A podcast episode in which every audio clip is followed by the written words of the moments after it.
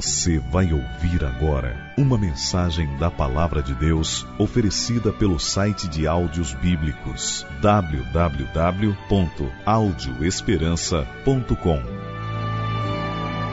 Chegou o momento de abrir a Bíblia e ouvir a voz de Deus. Eu quero lhe convidar a encontrar o texto bíblico agora na sua Bíblia, em Mateus capítulo 24. Esta foi uma mensagem que foi apresentada aos pés do Salvador. Os apóstolos se reuniram para ouvir o que Cristo tinha a falar. E hoje nós vamos repetir de uma outra forma a mesma cena dos apóstolos. Nós estamos assentados, estamos confortáveis, mas nós vamos ouvir a voz do Salvador e vamos aprender aos seus pés, porque nós queremos que esse seja o melhor lugar do mundo. Eu quero ler vários versos da Bíblia hoje. E eu queria pedir a você, enquanto vamos ler a Bíblia, Veja se tem alguém do seu lado que não tem Bíblia e ofereça para a pessoa para que ela possa acompanhar, ela possa ter certeza de que aquilo que eu estou lendo, estou falando, vem de Deus e está na Bíblia. Por favor, não deixe de acompanhar a leitura do texto bíblico. Deus tem um recado para você. E Ele quer aproveitar esse momento para que esse recado fique muito claro. Fale ao seu coração, chegue até você e mostre realmente qual é o plano que Ele tem para a sua vida. Não perca a oportunidade. Tenha a Bíblia nas mãos, acompanhe a leitura do texto bíblico, porque nós queremos, como sempre temos, tornar este momento o melhor lugar do mundo, com a Bíblia aberta e nos sentindo e aprendendo aos pés do Salvador. Com a Bíblia aberta em Mateus capítulo 24, por favor, feche os seus olhos, curve a cabeça Vamos pedir a bênção de Deus, vamos orar, porque quem toca na Bíblia toca no que é sagrado, e ao tocar nela, vamos buscar a direção de Deus. Feche os olhos, vamos orar. Pai querido, a Bíblia está aberta agora diante de nós, nós queremos ouvir a tua voz, estamos te buscando em espírito e em verdade. Estamos aqui, Senhor, porque escolhemos estar na tua presença, porque queremos te ouvir. Por isso, Pai, fale ao nosso coração agora. Não fales o que nós queremos ouvir, mas fales, Pai, o que nós precisamos ouvir, o que vai nos mostrar o teu caminho, a tua vontade e o que vai nos colocar pela graça de Deus no reino do céu. Nos entregamos nas tuas mãos agora, abrimos o nosso coração. Por favor, esteja conosco, Pai, e abençoe o estudo da tua palavra. Pedimos em nome de Cristo Jesus. Amém. Você tem a Bíblia aberta em Mateus capítulo 24. Mateus 24 apresenta um dos assuntos mais importantes da Bíblia, e eu louvo a Deus porque cada um de vocês chegou para ouvir esse assunto. Um dos assuntos mais importantes e que aparece mais de 2.500 vezes, desde o livro do Gênesis, que é o primeiro livro da Bíblia, até o livro do Apocalipse, que é o último livro. Mas Mateus capítulo 24 é a maior referência sobre esse assunto. Tudo começou com uma preocupação dos apóstolos. Eles ouviam Jesus falando várias vezes que chegaria o momento em que ele voltaria para o céu, não estaria mais com eles, e ele falava de alguém para substituí-lo, e ele falava de um consolador, e ele falava de um espírito especial, mas os discípulos queriam a Jesus, eles não se conformavam em pensar na ideia de que o mestre, aquele que na mente deles ia mudar o reino de Israel, não ficaria com eles. Eles começaram a ficar incomodados com aquilo. E Jesus falava: Eu vou para o céu, o consolador virá, mas eu voltarei uma segunda vez. E essa volta de Cristo não era clara para os apóstolos. E por causa de uma preocupação deles, Jesus teve a oportunidade de abrir um pouco mais o assunto. Se você olha no capítulo 24 e no verso 3, você encontra os apóstolos questionando a Jesus. E eles dizem assim: Dize-nos, Senhor, verso 3, a segunda parte do verso, dize-nos quando sucederão essas coisas e que sinal haverá da tua vinda e da consumação dos séculos. Ou em outras Bíblias, outras versões que são um pouco mais claras dizem: que sinal haverá da tua vinda e do fim do mundo. Você notou aqui nesse verso que os apóstolos queriam saber duas coisas. E eu me empolgo quando vejo isso, porque a gente acaba descobrindo que desde o tempo dos apóstolos até hoje, as pessoas continuam querendo saber as mesmas duas coisas. Eles perguntaram, Senhor, dize-nos Quando acontecerão essas coisas? Eles queriam saber o tempo. E ao mesmo tempo, que sinal haverá da tua vinda? Eles queriam saber dos sinais. E eu pergunto a vocês, hoje, quando se fala da volta de Cristo, ou quando se fala do fim do mundo, não são essas duas coisas que as pessoas continuam procurando? Não são essas duas coisas que elas continuam querendo descobrir? Qual será o tempo? Quando? E aí aparece Nostradamus fazendo suas predições e dizendo quando acontecer isso, mais isso, mais isso, é porque vai chegar o tempo. Há pessoas que pegam um cronograma profético da Bíblia e dizem: Eu calculei, pegando desde o tempo dos levíticos, das festas, e eu fui fazendo as contas e cheguei à conclusão de que Jesus vai voltar nesta época aqui. Há pessoas de todo tipo fazendo previsões por aí, porque há uma insegurança, as pessoas não se sentem prontas, as pessoas querem conhecer o futuro e ficam tentando descobrir o que o próprio Deus não revelou. Mas essa era a angústia dos apóstolos. Fala para a gente quando vai ser: tem que esperar muito ou tem que esperar pouco? Vai ser na nossa época ou vai ser na época dos nossos filhos? Quando é que isso vai acontecer? A preocupação deles quanto ao tempo era a mesma preocupação que existe até hoje. E a segunda preocupação deles era quanto aos sinais. O que é sinal e o que não é sinal. Nós queremos poder nos guiar, nós queremos poder entender os tempos. Agora, Senhor, o que é que vai acontecer? O que realmente é sinal? E hoje a gente vê tantas pessoas se questionando: a guerra do Golfo foi um sinal ou não foi um sinal? Os problemas A, B ou C da fome, da peste, do terremoto, do tsunami, foi um sinal ou não foi um sinal? A inundação que houve nos Estados Unidos com Katrina, com St. Louis, com outros lugares mais, com New Orleans, foi um sinal ou não foi um sinal? As pessoas querem se situar, nós queremos ver as coisas acontecendo e entender o que é que está por trás delas.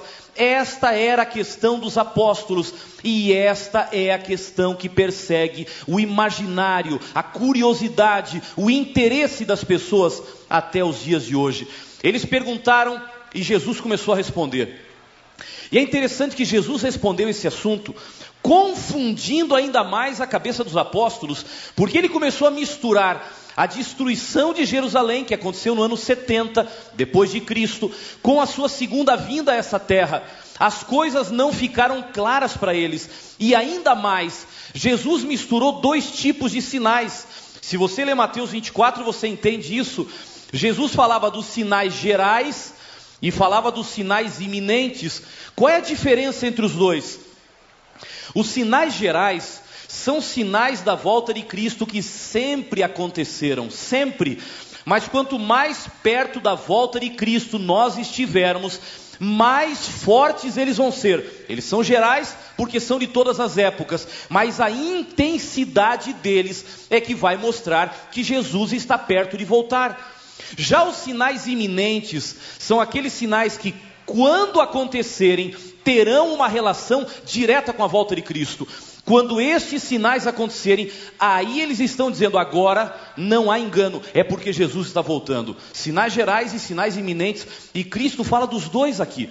Agora eu queria que você entendesse um pouquinho como foi que Jesus apresentou a verdade sobre a sua segunda vinda a essa terra. A partir do verso 4, e eu queria que agora você acompanhasse na Bíblia, ou na sua Bíblia, ou que oferecesse a Bíblia para quem está por perto poder acompanhar a leitura do texto bíblico. A partir do verso 4, Jesus começa a falar dos sinais gerais. E ele diz assim: Vede que ninguém vos engane. Verso 5 de Mateus 24: Porque virão muitos em meu nome dizendo: Eu sou o Cristo, e enganarão a muitos, e certamente ouvireis falar de guerras e rumores de guerras. Vede, não vos assusteis, porque é necessário assim acontecer, mas o que é que diz a Bíblia? Ainda não é o fim, Verso 7: Porquanto se levantará nação contra nação, reino contra reino, e haverá fomes e terremotos em vários lugares. Porém, tudo isso, o que é que diz a Bíblia? É o princípio das dores. Então sereis atribulados e vos matarão, sereis odiados de todas as nações por causa do meu nome. Nesse tempo, muitos hão de se escandalizar, trair e odiar uns aos outros. Levantar-se-ão muitos falsos profetas e enganarão a muitos. E por se multiplicar a iniquidade, o amor se esfriará de quase todos. E aí vem o verso 13: Aquele que perseverar até quando? Aquele que perseverar até o fim, esse será salvo. Você já notou que essa primeira parte do verso 4 ao verso 13, Jesus está apresentando sinais gerais, e ele faz questão de dizer três vezes no meio dos sinais: tudo isso vai acontecer, mas não é o fim. Não são estes sinais que vão especificamente dizer a você quando eu estou voltando. Ele fala de guerras, rumores de guerras não se alarmem, não é o fim. Ele continua falando de nação contra nação, é só o princípio das dores. Ele continua falando dos homens se odiando, se traindo, a iniquidade aumentando, e ele fala aquele que perseverar até o fim, quer dizer, não é o fim ainda. Você já notou que as pessoas, quando querem falar do fim do mundo, ou quando querem falar da volta de Cristo, normalmente usam estes sinais para se referir à volta de Cristo. Eles são mais alarmantes, eles impactam as pessoas, eles amedrontam as pessoas. Olha, você viu o jornal de hoje? Você viu a notícia que aconteceu em tal lugar? Olha, aquilo ali é porque Jesus está voltando e a pessoa já fica com medo. Diz, então eu tenho que me preparar, porque se isso está acontecendo, é porque não vai demorar muito, as catástrofes estão aí e começam a se preparar por medo, e começam a querer estar no céu por medo. O medo não vai levar ninguém ao céu, é exatamente o contrário do medo que vai salvar as pessoas, que é o amor. É o amor a Deus sobre todas as coisas, é o amor a Deus em todos os momentos. Isto é que vai salvar. Não adianta, não adianta usar a mensagem da volta de Cristo para apavorar, para alarmar, para amedrontar, porque não se enganem, tudo que alarma, tudo que amedronta, faz isso por pouco tempo, mas isso não dura muito tempo. Eu não me esqueço até hoje quando eu fui pastor da primeira igreja do meu ministério. Foi no estado de São Paulo, era uma igreja pequena.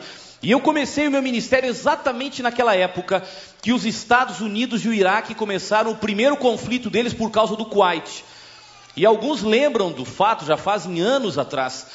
E eu não me esqueço que os Estados Unidos deu um prazo para que o Iraque e Saddam Hussein abandonassem o Kuwait e os campos de petróleo. Se eles não abandonassem até aquele dia e aquela hora, os Estados Unidos prometeram: nós vamos atacar vocês e tenham medo da gente, porque o nosso poderio bélico é muito forte e nós podemos fazer um estrago muito grande.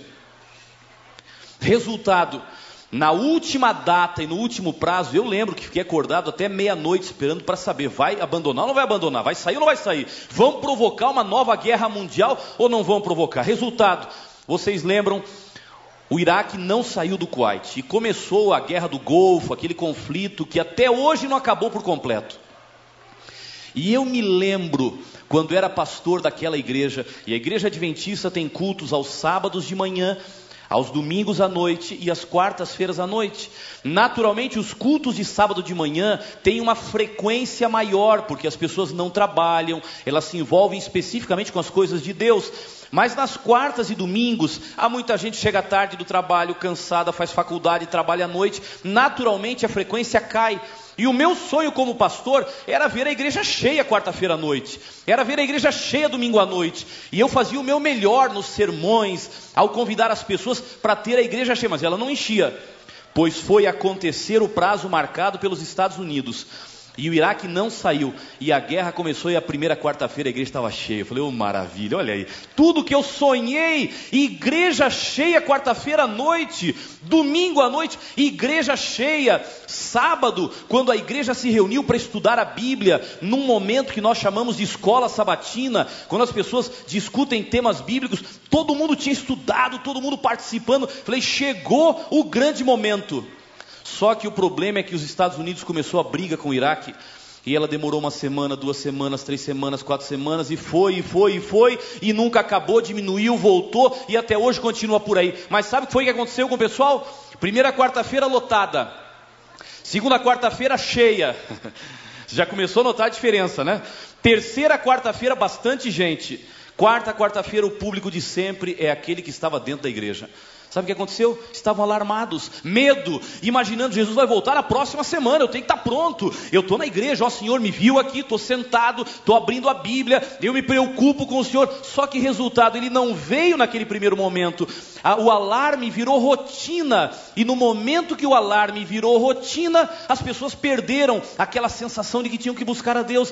Alarme não coloca ninguém no reino dos céus.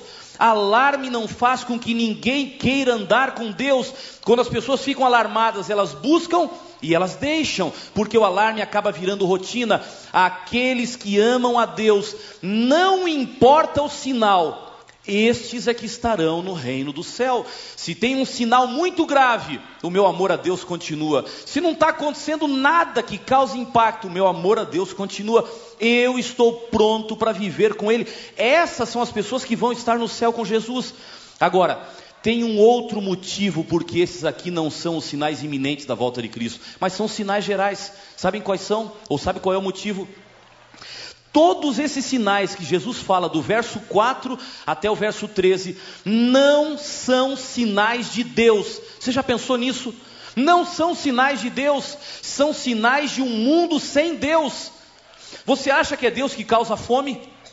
É Deus que causa peste, é Deus que causa o terremoto, é Deus que tira o amor do coração das pessoas, é Deus que, é Deus que faz isso? É claro que não. Portanto, esses sinais são sinais de um mundo sem Deus. Sabe o que é que Jesus queria dizer aqui? Quanto mais perto da minha volta, mais os homens vão estar andando no caminho de Satanás. E é por isso que eu tenho que voltar, eu tenho que interferir na história da humanidade, porque o pecado não pode destruir o mundo, tem que haver uma oportunidade de salvação. Só que sabe o que acontece? Quanto mais perto da minha vinda, mais os homens vão estar distantes de Deus. E se eles vão estar distantes de Deus, não tem um terceiro caminho, só tem dois. Se ele está longe de Deus, ele está perto do inimigo de Deus. Se ele está longe do inimigo de Deus, ele está perto de Deus. Então o que acontece? Se as pessoas vão estar longe, diz aqui tem falta de amor, etc. Se as pessoas vão estar longe de Deus, elas vão estar perto de Satanás. E se elas vão estar perto de Satanás, Satanás vai fazer com elas e através delas o que ele melhor sabe fazer: fome, guerra, peste, briga, falta de amor, porque se entregaram nas mãos dele e com isso o mal acabou prosperando e tudo isso aconteceu. Agora, veja que coisa bonita está aqui na Bíblia. Jesus está dizendo, sabe o que? Satanás vai causar guerra, fome, peste, terremoto, falsos cristos, falta de amor. Agora, deixa eu lhe dizer uma coisa: não é Satanás que vai dizer quando Cristo vai voltar.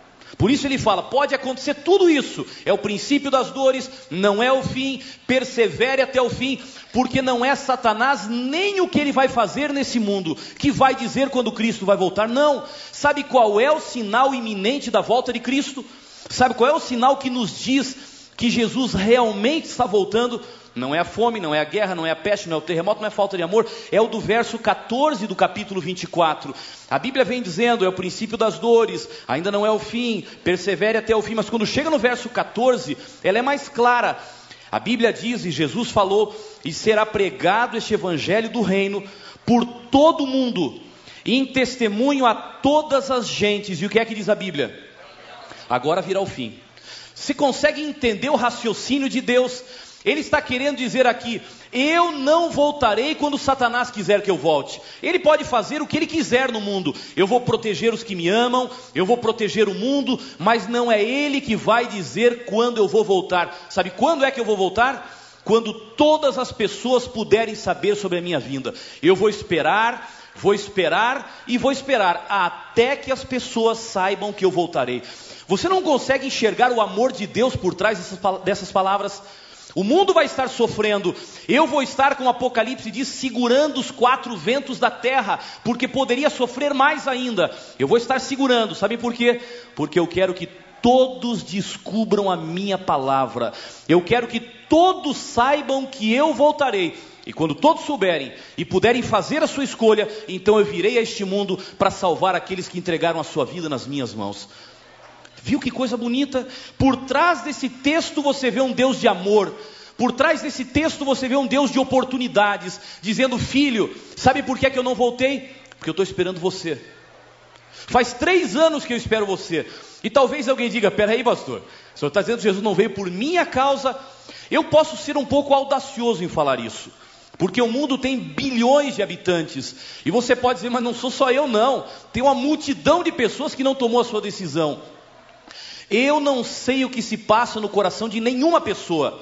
Mas eu só sei uma coisa: Deus está esperando a decisão de cada um. E Ele pode estar esperando apenas a sua decisão. E por isso Ele não veio ainda. Agora, quando você lê Mateus 24, 14, você começa a entender outras coisas mais. Sabe que Mateus 24, 14 fala de um evangelho que tem que ser pregado no mundo todo. Mas não é qualquer evangelho. Há pessoas que pensam assim, mas pastor, o mundo já sabe que Jesus existe, mesmo os muçulmanos, mesmo as pessoas que vivem no Oriente, com, com, com, filosofias e tudo mais, hoje com a televisão, com a internet, com as ondas de rádio, isso aí todo mundo sabe.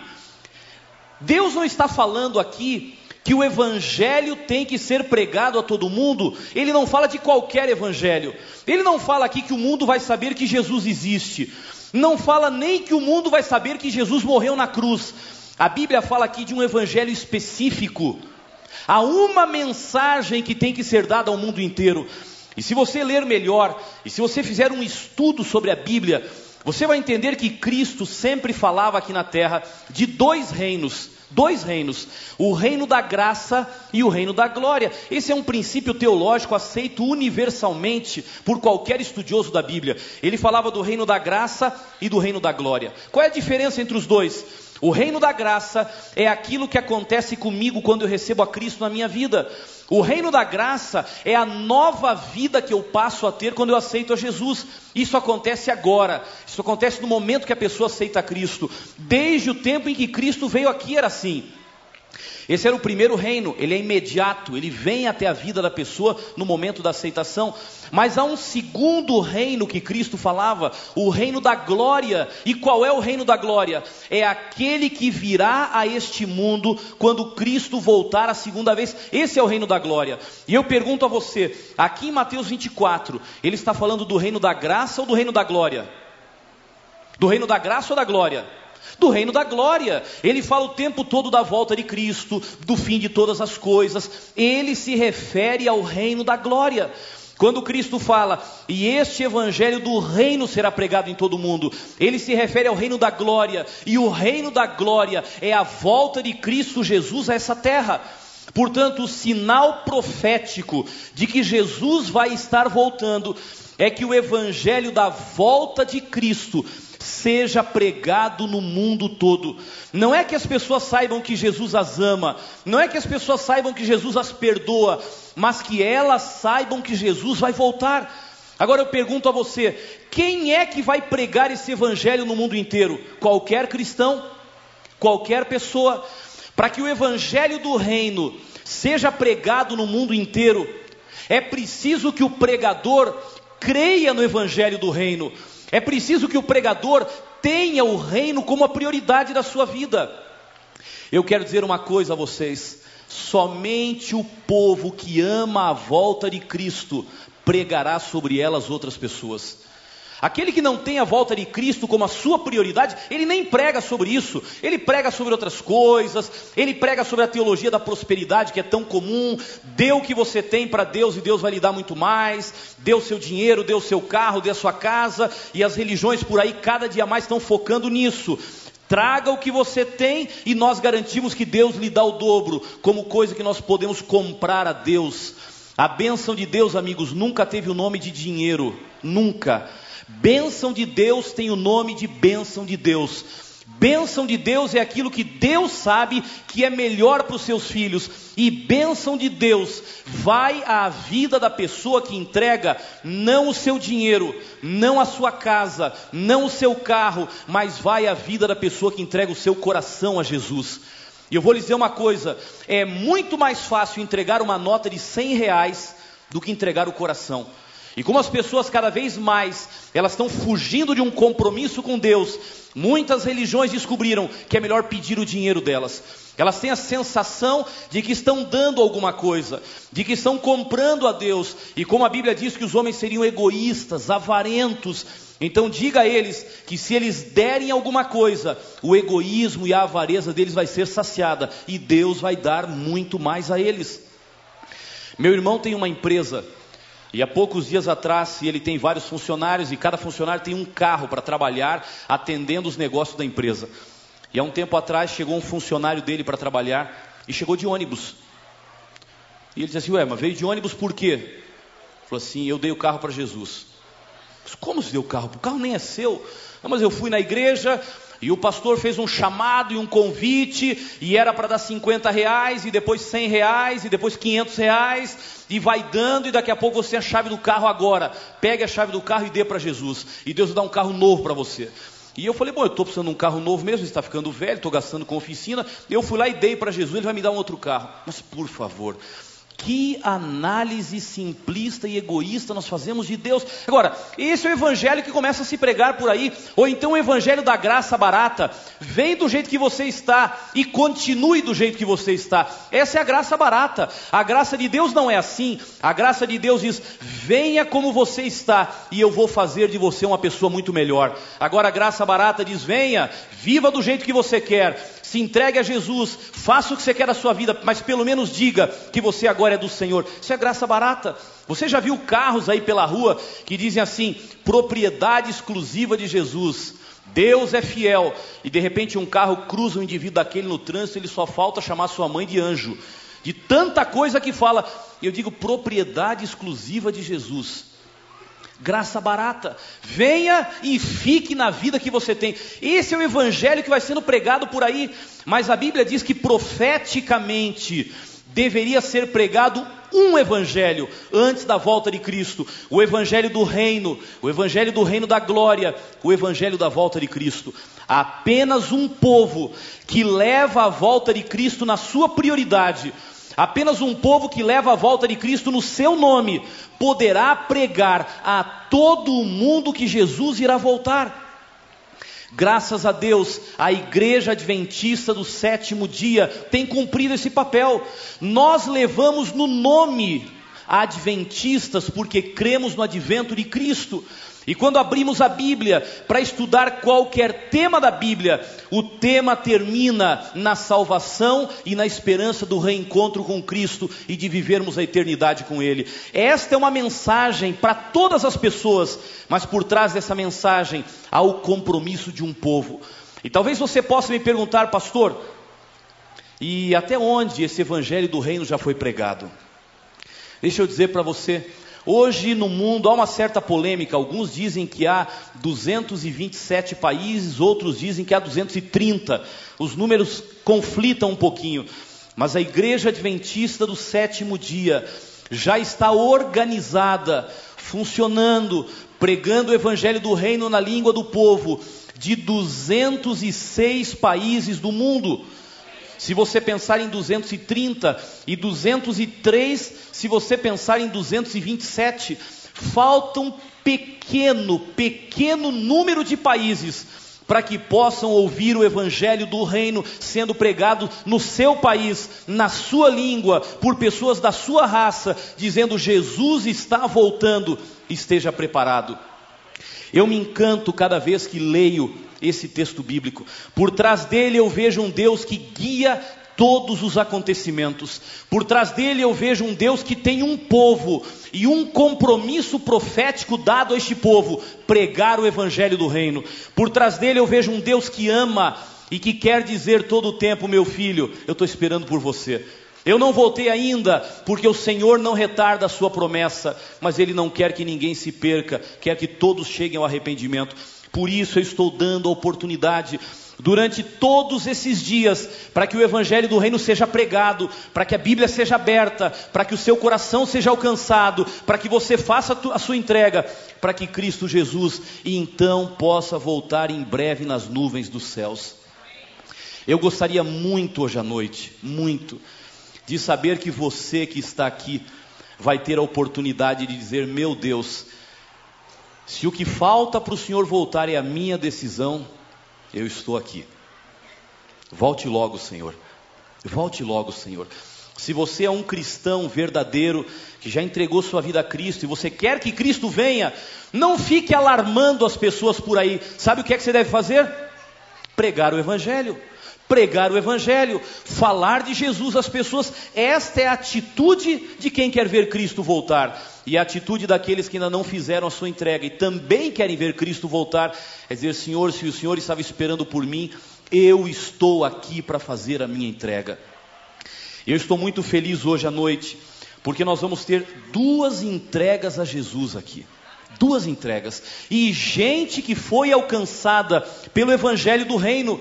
E gente que foi alcançada porque alguém que um dia recebeu e entendeu: se eu quero que Cristo venha, eu tenho que pregar o Evangelho do Reino.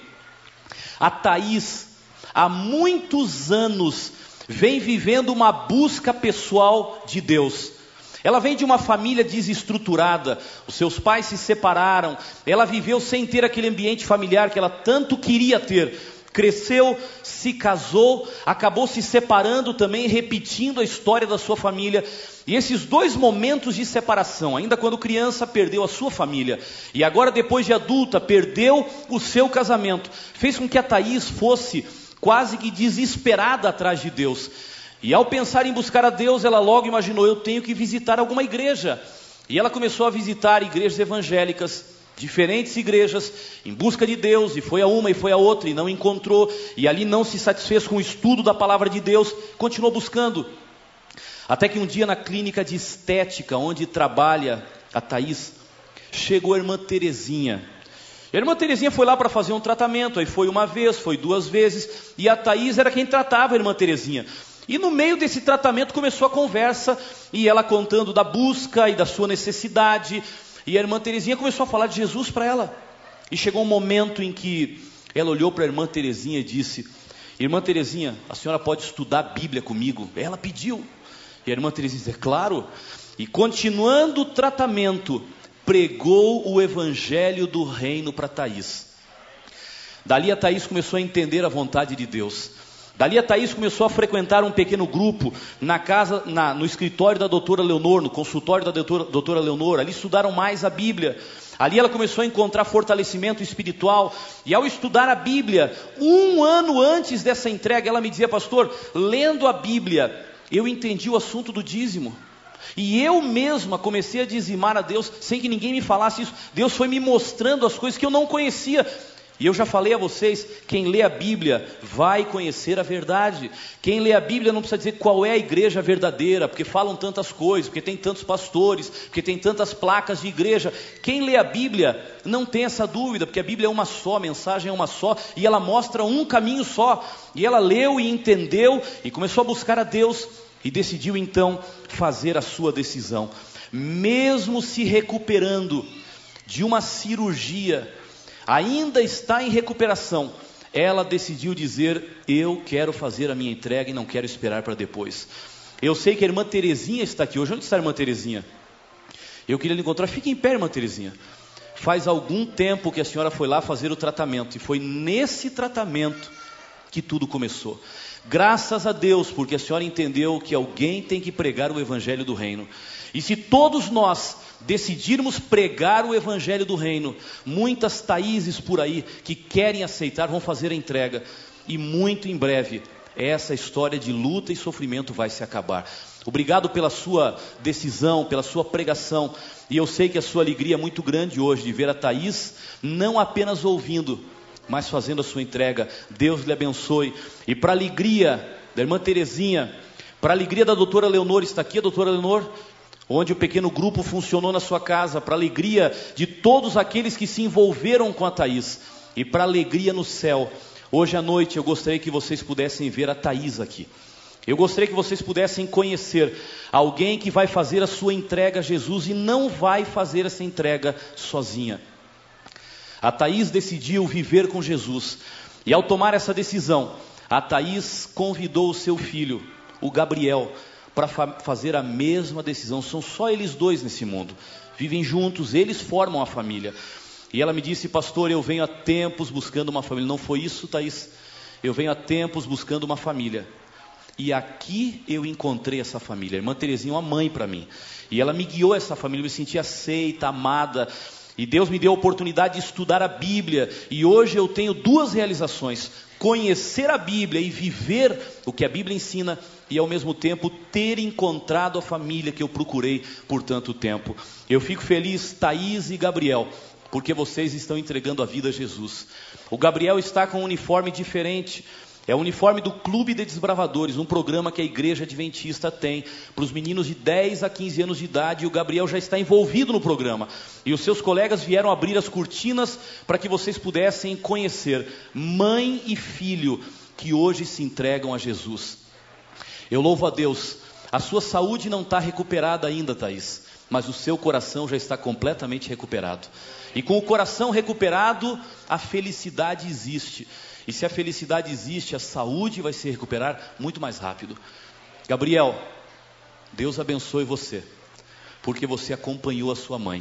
São só vocês dois. Vocês são a família. E por que uma família nascer dividida? Melhor ainda se ela já pode nascer junta. Graças a Deus pela entrega de vocês. E nesse momento, pastor Rubens, seguindo a ordem do mestre, vai batizar a vocês dois. Em nome do Pai, do Filho e do Espírito Santo. Amém. Graças a Deus pela entrega da Thaís. Renasce uma nova criatura, lavada, limpa, purificada e ressuscitada pelo sangue de Cristo. Graças a Deus, o Gabriel, tão pequeno, hoje também está fazendo a sua decisão. A Bíblia diz que nós não devemos batizar os bebês quando nascem, porque eles não sabem o que é que estão escolhendo. O batismo é uma decisão consciente de seguir a Jesus. Portanto, as crianças crescem e quando elas aprendem as coisas da vida, então elas podem escolher qual o caminho que podem seguir. E o Gabriel tem 10 anos, já sabe escolher, e com esses 10 anos, descobrindo a vida, ele disse: Eu quero o mesmo caminho da minha mãe. Eu quero aquilo que a minha mãe aprendeu. E ele sabe pouco, porque é criança, mas o pouco que sabe, ele entregou nas mãos de Deus. Eu fico feliz porque a Thaís tem uma vida pela frente. E o Gabriel tem toda a vida pela frente. Já começa com Deus, já vai evitar se poluir com muitos vícios do pecado pelo caminho. Com certeza, Gabriel, você vai ser um garoto, uma jovem, um homem feliz porque está andando com Deus. Eu preciso orar neste momento a Deus. O Evangelho foi pregado e corações abertos aceitaram o convite de Cristo. Hoje à noite eu gostaria de fazer um convite diferente a vocês. Um convite diferente. Será que existe hoje à noite aqui alguém que já foi batizado nas águas, como Thaís e Gabriel, já fez a sua entrega a Jesus e assumiu o compromisso depois da entrega de pregar o evangelho do reino, de falar a um vizinho, de falar a um amigo, de falar ao esposo, à esposa, aos filhos, aos colegas de aula, de trabalho, de falar às pessoas desse Jesus que encontrou. Assumiu esse compromisso e hoje à noite convidou alguém para vir aqui. E você tem do seu lado ou sentado em algum lugar na igreja a pessoa que você convidou. Sabe, o evangelho do reino tem que ser pregado. E para que ele seja pregado, alguém vai pregar. Mas depois de ser pregado, alguém também tem que ouvir. Os dois lados estão envolvidos aqui: aquele que prega e aquele que ouve. Mas eu queria convidar para virem aqui à frente hoje um grupo diferente de pessoas. Eu queria convidar aqueles que pregaram e pregam o evangelho do reino. E ao pregarem, convidaram alguém para vir aqui que está aqui hoje à noite. Você gostaria de se levantar e vir até aqui à frente? Eu queria lhe convidar a você. Você que já foi batizado ou batizada. Você que pregou e convidou alguém. Eu não estou convidando agora a pessoa que você convidou, eu só estou convidando você. Vem aqui, eu queria ter você aqui na frente, pregador do Evangelho do Reino. Você que convidou alguém e esse alguém está aqui. Eu estou convidando só você para vir, não a pessoa que você convidou. Eu quero ver você aqui. Eu quero ver aqueles que acreditam que Cristo vai voltar, querem ver Jesus voltando e são os porta-vozes do Evangelho do Reino. e convidaram alguém, e convidaram um amigo, um vizinho, e essa pessoa que convidaram está aqui. Eu quero que você venha, pode ficar de um lado, pode ficar do outro lado, eu quero que você venha aqui. Você que é um pregador do Evangelho do Reino. Eu quero que você se levante aí onde você está. Você que chamou o seu vizinho e hoje com alegria tem o vizinho participando com você. Eu quero que você venha. Você que é pregador da palavra. Você que anuncia que Cristo vai voltar. Você que não pode guardar para você as alegrias que você recebeu. Eu queria pedir para você se levantar e vir à frente. Sabe, o céu está feliz pelo que você faz. Porque se Jesus quer voltar, ele depende de pessoas como você. Ele mesmo podia vir aqui, os seus anjos podiam pregar, mas ele deu essa tarefa a homens e mulheres redimidos. E eu quero que você se levante e venha. Graças a Deus por aqueles que se levantaram. Olha uma pasta bonita aqui. Na pasta está escrito: Cristo vem, prepara-te. Uma forma de andar por aí e falar às pessoas. De todas as maneiras nós podemos fazer isso. Deus abençoe vocês porque vocês falam e não se calam. Bem-aventurados os pés daqueles que anunciam as boas novas do Evangelho do Reino de Deus. Graças a Deus porque vocês estão aqui. E eu quero convidar nessa noite a Fernanda para cantar. E a Fernanda vai, contar, vai cantar um chamado de Deus. E eu quero fazer um pedido a todos os que estão agora no auditório. Aqui na frente estão as pessoas que convidaram a vocês para virem aqui. Quem sabe aqui está o seu vizinho, aqui está o seu pai, aqui está o seu colega de trabalho, aqui está o seu esposo, eu não sei, mas eu queria fazer um convite a você. Eles pregaram e você ouviu. Se você ouviu a pregação, se você ouviu o convite e aceitou vir até aqui, eu gostaria de lhe convidar hoje para dar uma alegria a essas pessoas que estão aqui. Enquanto a Fernanda vai cantar, se você gostaria de dizer, Senhor, eu ouvi o chamado, eu ouvi a pregação do Evangelho do Reino e eu quero tomar a minha decisão. Eu queria pedir para você se levantar aí onde você está e vir à frente e ficar do lado da pessoa que lhe convidou. Como quem diz, obrigado porque você falou, obrigado porque Deus alcançou o meu coração. Hoje eu estou com você, porque se você não me falasse, eu não conheceria, mas eu estou aqui para dizer obrigado. Eu quero andar o mesmo caminho com você. A Fernanda vai cantar Vem para Jesus. Se hoje Jesus te chama e tu não vens, para onde vais então? Vem para Jesus. E a sua entrega, a sua decisão em ir para Jesus, significa levantar-se e vir para ficar ao lado daqueles que são os instrumentos de Jesus. Quando você chega e põe o ombro, a mão no ombro dessa pessoa, você está dizendo, você é um instrumento de Deus para mim. E ao ir para Jesus, eu quero estar do seu lado. Enquanto a Fernanda vai cantar, eu quero pedir para você, por favor, você precisa tomar uma decisão. Você precisa fazer o que fez a Thaís e o Gabriel, começar uma vida nova. Por isso, se levante, vem aqui e fique ao lado da pessoa que lhe convidou, porque Cristo quer voltar e está esperando por você. Aproveite o momento agora ouça a música, se levante e venha para Jesus.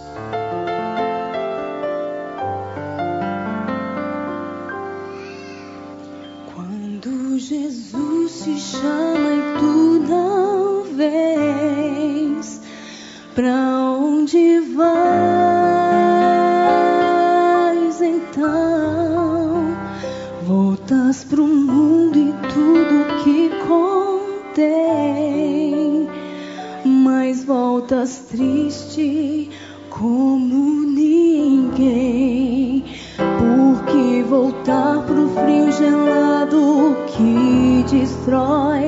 e abandonar os braços de amor do Pai. Porque insistir no que te faz tão mal, no que te rouba.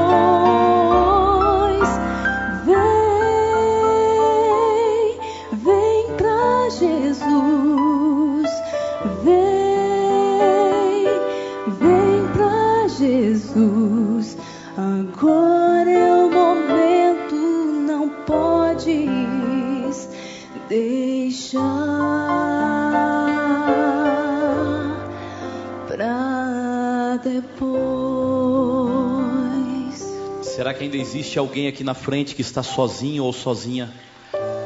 Essa pessoa lhe convidou em nome de Deus. E se essa pessoa fica sozinha, é como se Jesus dissesse: estou esperando por você. Eu estou esperando por você. Por que não aceita a oportunidade? Se hoje, nesse momento, Jesus lhe chama e você não vem, para onde você vai? Volta para o frio gelado que não satisfaz. Vem para Jesus. Ao vir para Jesus, você encontra uma família. Ao vir para Jesus, você encontra felicidade. Ao vir para Jesus, você encontra salvação. Não é isso que você precisa na sua vida. Jesus quer lhe fazer feliz agora. E Ele promete que muito em breve Ele vai voltar nas nuvens dos céus para lhe fazer feliz por toda a eternidade. Vem para Jesus. Por que você não aproveita esse momento? Eu quero que a Fernanda cante mais uma vez. Porque eu sei que tem alguém sozinho esperando.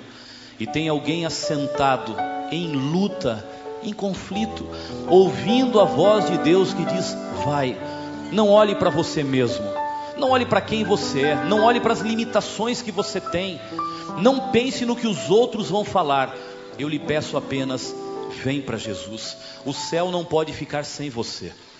Essas pessoas não querem ir sozinhas para o céu, elas querem que Cristo volte, e é por isso que elas pregam o Evangelho do Reino. Mas elas não pregam para quaisquer pessoas, elas pregam para as pessoas que amam. E porque se elas chamaram vocês, se ela chamou você, é porque ela quer dizer: Eu amo você. Eu quero chegar ao céu com você. Eu quero estender a minha mão para você. Eu quero fazer você feliz. Graças a Deus por aqueles que chegaram. Graças a Deus pelas decisões que aconteceram. A Fernanda vai cantar mais uma vez. Por favor, vem para Jesus. Você que está aqui, vá abraçar essa pessoa, vá receber essa pessoa, porque você representa a alegria do céu com essa decisão. Você representa Jesus olhando e dizendo: agora ficou mais perto a minha volta. Agora ficou mais perto a minha volta. Algumas decisões que eu esperei por anos hoje aconteceram. Ouça a Fernanda cantar. E por favor, não resista. Não permita que ninguém fique só. Mas eu lhe digo: se não tem ninguém aqui esperando por você, porque você veio só. Alguém lhe disse que tinha o programa e você decidiu ir até lá e assistir, e você chegou sozinho, vem sozinho, porque os braços de Cristo vão lhe receber aqui. Os anjos de Deus e o Espírito Santo pregaram ao seu coração: vem para Jesus, não perca essa oportunidade. Eu vou estar orando pelas últimas decisões. E Deus vai estar esperando você. Mas por favor, Vem para Jesus.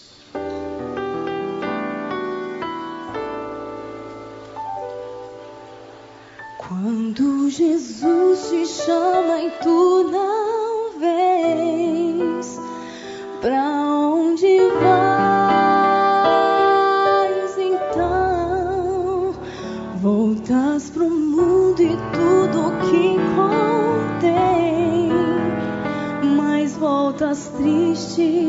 como ninguém. Junto de Cristo existe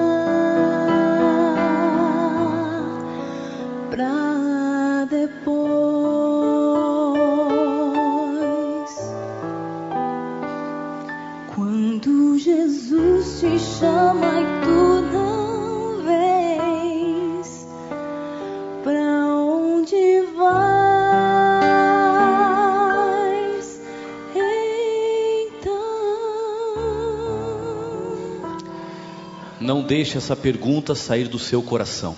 Eu quero orar agora. Se Jesus lhe chama e você não vem, que outro caminho você tem para seguir? Que caminho você tem seguido? Vem para Jesus. Agora é o momento. Você não pode deixar para depois.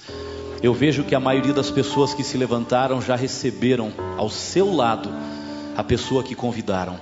O céu está mais rico, o céu está mais bonito. Eu imagino agora Jesus olhando para suas mãos, para as marcas dos cravos na cruz e dizendo: valeu a pena. Valeu a pena. Eu esperei tanto tempo. Foi tão difícil trazer você até aqui. Mas que bom que chegou o momento. O evangelho do reino lhe alcançou. Você se entregou e agora Jesus está mais perto de voltar. Eu quero orar. Eu quero orar por você que aceitou esse convite. Eu quero orar por você que é um pregador do evangelho do reino, há tantos querendo ouvir. Mas no meu coração algo me diz que agora tem uma pessoa que ainda tem que tomar a decisão. Eu não sei onde está essa pessoa. Possivelmente ela não foi convidada por ninguém. Ou seu convidado, a pessoa que lhe convidou, não veio hoje. Mas eu queria receber uma pessoa mais aqui. Será que isso pode acontecer antes da oração? Eu não sei onde está essa pessoa. Eu não sei se é a primeira vez que ela vai se levantar ou se já levantou outras vezes. Mas há uma pessoa que precisa vir aqui. E então eu quero orar e dizer: Deus, obrigado. Porque o Evangelho do Reino alcançou tantos corações e ainda alcançou aquele coração que precisava. Onde está você? Você não quer levantar agora e dizer: Meu Deus, eu resisti, estou sozinho, mas eu quero aceitar o convite. Deus abençoe a você que vem. Deus abençoe a você. Sabe, a alegria no céu quando uma decisão mais é feita. Eu louvo o nome de Deus. Porque o Senhor fala: espere mais alguém. Ele diz quando é hora de orar e ele diz quando é tempo para esperar. Deus abençoe você muito. Porque Deus nos fez estar até aqui, porque Ele queria receber você. Feche os olhos agora. Vamos orar. E mais uma vez eu lhe digo: se quiser se levantar durante a oração, por favor, venha, porque Deus ainda está lhe esperando. Pai querido, olha que cena bonita esta. Tantas pessoas que se levantaram primeiro, porque são pregadores do Evangelho do Reino. Gente que ama a Jesus e não pode guardar esse amor no coração, tem que compartilhar, tem que oferecer aos outros o remédio que um dia curou as feridas do seu coração. Aqui estão os pregadores do Evangelho do Reino que convidaram um amigo, um vizinho e vieram à frente, Pai, preocupados, talvez tensos, cheios de expectativa. Será que o meu amigo, será que o meu filho, será que a minha esposa, o meu esposo vai aceitar o convite? E agora praticamente todos têm um sorriso no rosto. Tem a mão no ombro de alguém que aceitou o convite e hoje chegou para dizer: Eu quero ir para o céu com você. Obrigado porque você pregou. Obrigado porque as oportunidades de Cristo chegaram ao coração. E hoje a gente tem uma cena tão bonita. Pessoas salvas e pessoas sendo salvas pelo sangue de Cristo, juntas caminhando para o reino do céu. Pai, abençoe aos pregadores e aos ouvintes. Ajude cada um para que possa te receber, possa viver a vida do céu, possa sonhar com o céu, possa amar o Deus do céu e muito em breve possa viver a eternidade no céu. Eu gostaria, Pai, de muito em breve acompanhar estas decisões, como hoje a Thaís e o Gabriel fizeram a sua decisão. Proteja e abençoe a todos os que fizeram a sua entrega e a Thaís e o Gabriel que começam uma vida nova. Salva-nos e faça, Senhor, de todos nós vencedores pelo sangue de Cristo Jesus. Nós pedimos em nome dele. Amém. Deus abençoe muito a vocês. Eu queria que vocês pudessem voltar ao seu lugar, com a mão no ombro ou de mãos dadas com a pessoa que cada um convidou, porque é assim que cada um de nós queremos chegar aos céus. Deus abençoe muito a cada um. A mensagem que você acabou de ouvir está disponível no site www.audioesperança.com, onde você encontra sermões, estudos bíblicos, palestras, entrevistas e muitos outros temas para manter acesa a chama da fé em seu coração. www.audioesperança.com